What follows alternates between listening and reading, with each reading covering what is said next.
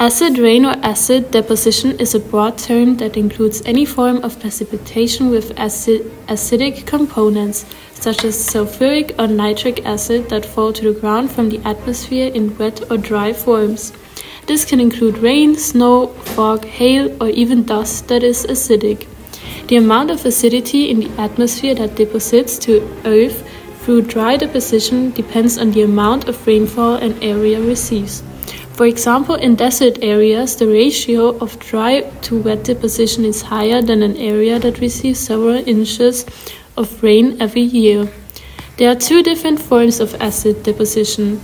Uh, wet deposition uh, is what we uh, most commonly think of as acid rain. The sulfuric and nitric acids are formed in the atmosphere, um, fall to the ground mixed with rain, snow, fog, or hail. Uh, we also have dry deposition. Um, this happens when acidic, uh, acidic particles and gases also deposit from the atmosphere in the absence of moisture as dry deposition.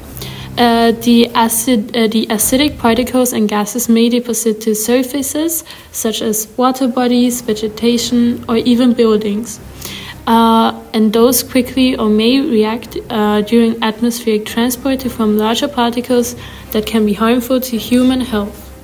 Um, the acidic particles corrode metal and cause paint and stone to deteriorate more quickly. quickly. They also um, dirty the surfaces of buildings and other struct structures, um, such as monuments. When the accumulated acids are washed off uh, a surface, the runoff water can in turn um, damage the soil and wildlife around it. Um, now, what causes acid rain? Acid rain results when sulfur dioxide, SO2, and nitrogen oxides, NOx, are emitted into the atmosphere and transported by wind and air currents. The SO2 and NOx react with water, oxygen, and other chemicals to form sulfuric and nitric acids. Then uh, these mix with water and other materials before falling to the ground. Um, the major sources of uh, sulfur dioxide and nitrogen oxides in the atmosphere are burning uh, are the burning of uh, fossil fuels to generate electricity. Even two thirds of SO2 and one fourth of NOx in the atmosphere come from electric uh, power generators. Um, other sources of SO2 and NOx are vehicles and heavy equi equipment. Uh, and last but not least, also manufacturing uh, companies, oil refineries, and other industries. And uh, winds can blow SO2 and NOx over long uh, distances and across borders, making acid rain a problem for everyone and not just those who live uh, close to these sources. Um, you can measure the acidity level by using a so called pH scale. And the lower a sub, uh, substance's uh, pH, uh, which means less than 7, 7 is neutral, uh, the more acidic it is. The higher a substance's pH, greater than 7, the more alkaline it is. Normal rain has a pH about 5.6. It is slightly acidic because carbon dioxide CO2 dissolves in, into it, forming weak carbonic acid. Acid rain usually has a pH between 4.2 and 4.4. Um, the ecological effects of acid rain are most clearly seen in aquatic environments such as streams, lakes, and marshes, where it can be harmful to fish and other wildlife. Um, as it flows through the soil, acidic rain can, water can leach aluminium uh, from soil clay particles and then flow into streams and lakes. The more acid that is introduced to the ecosystem, the more aluminium is released. Some types of plants and, uh, plants and animals are able to tolerate um, acidic waters and moderate amounts of aluminium. However, others are acidic sensitive and will be lost um, as the pH declines. Dead or dying trees are a common sight of uh, areas affected by acid rain. Acid rain leaches aluminium from the soil. That aluminium may be harmful to plants as well as animals and acid rain also removes minerals and nutrients from the soil that the trees need to grow. At high elevations, acidic fog and clouds might strip nutrients from the trees' foliage, leaving them with brown or dead leaves and needles. The trees um, are then less able to absorb sunlight, which makes them weak and less able to withstand freezing temperatures. Many forests, streams, and lakes that experience acid rain don't suffer effects because soil in those areas can buffer the acid rain by neutralizing the acidity in the rainwater flowing through it. This capacity depends on the thickness and composition of the soil and the type of bedrock underneath it. Melting snow and heavy rain downpours can result in what is known as episodic acidification. Lakes that do not normally have a high level of acidity may temporarily experience effects of acid rain when the melting snow or downpour brings greater amount um, of acidic deposition and the soil can't buffer it anymore. This short duration of higher acidity can result in a short-term stress on the ecosystem where a variety of organisms or species may be injured or killed. But it's not just the acidity of the rain that causes problems. Acid rain also contains nitrogen, and this can have an impact on some other ecosystems.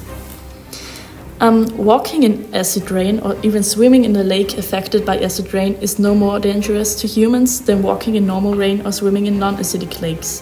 However, when the pollutants that cause acid rain, so SO2 and NOx, as well as sulfate and nitrate particles, are in the air, they can be harmful to humans.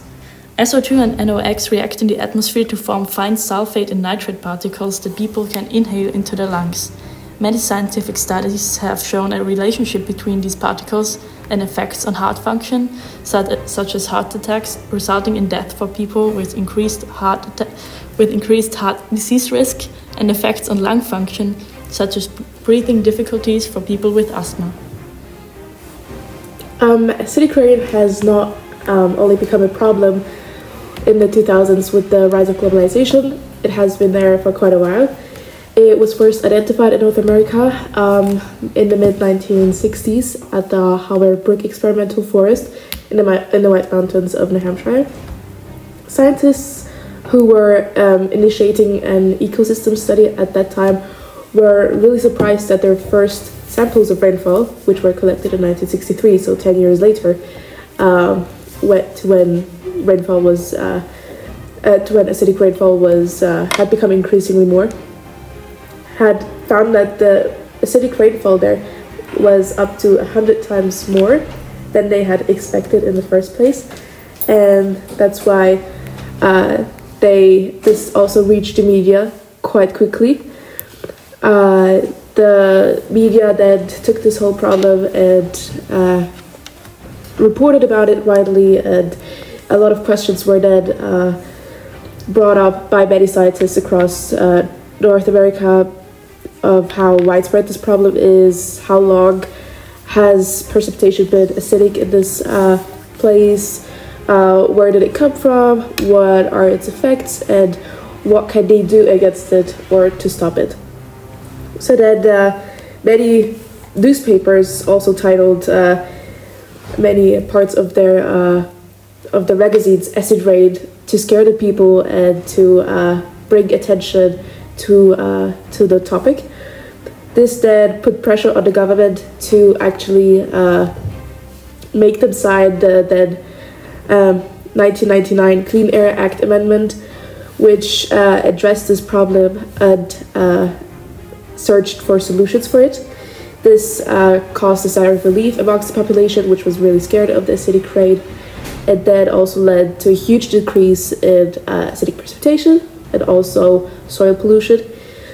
Uh, however, now this is on the rise again with an increased activity uh, from fa- uh, factories and also less and less regulations coming from uh, industrializing countries.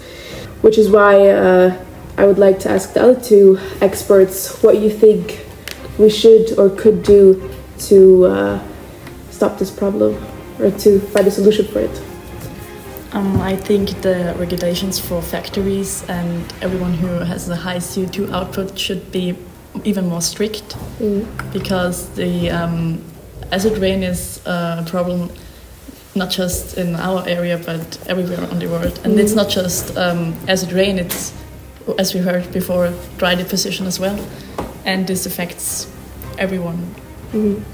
Um, yes, I agree, and I also think that we should be more careful with our environment and uh, also pay attention that we don't uh, put uh, too many harms on our planet and also reduce the uh, sulfur and nitrogen uh, oxide output in order to prevent acid rain and all the effects that could be prevented. Thank you.